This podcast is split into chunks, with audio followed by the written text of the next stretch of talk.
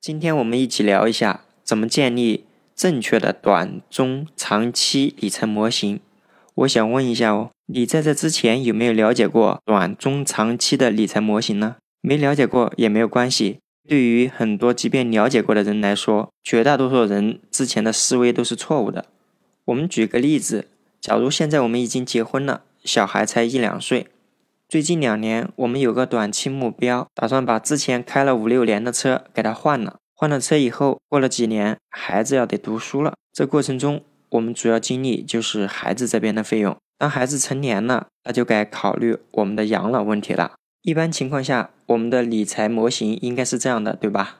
这个理财模型是错误的，为什么呢？因为这样的理财模型一直都是在短期、短期、短期的方法来存。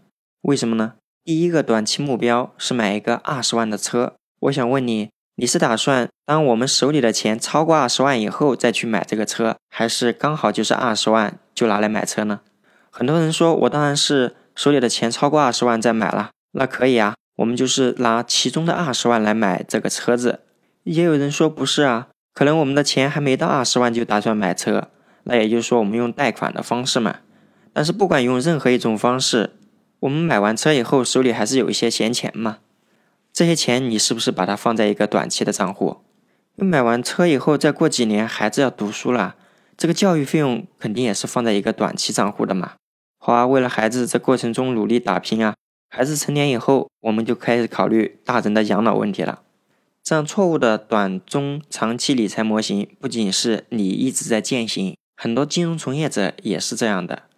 那我们应该怎么做呢？短中长期理财模型其实不是时间的概念，因为不管我们做不做，时间总会流逝的。正确的短中长期理财模型应该是一个空间的概念。我们就从当下开始，把我们每个月的现金流分成三个大的账户，让短期、中期、长期账户同时进行。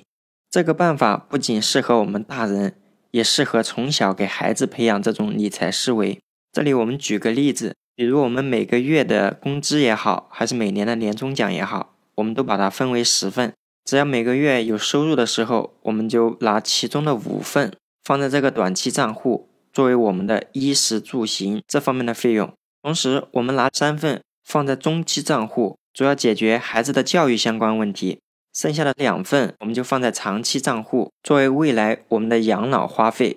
每个人的经济情况肯定也不一样。这个比例可以根据自己的情况进行调整，但无论如何，我们应该想的是尽早的让自己建立好这三个账户。你会发现，中期和长期账户随着时间的积累，可以让我们从现在有钱变成将来一直有钱，甚至还可以让我们小钱变大钱，越来越有钱。关于怎么建立短中长期理财模型，你学会了吗？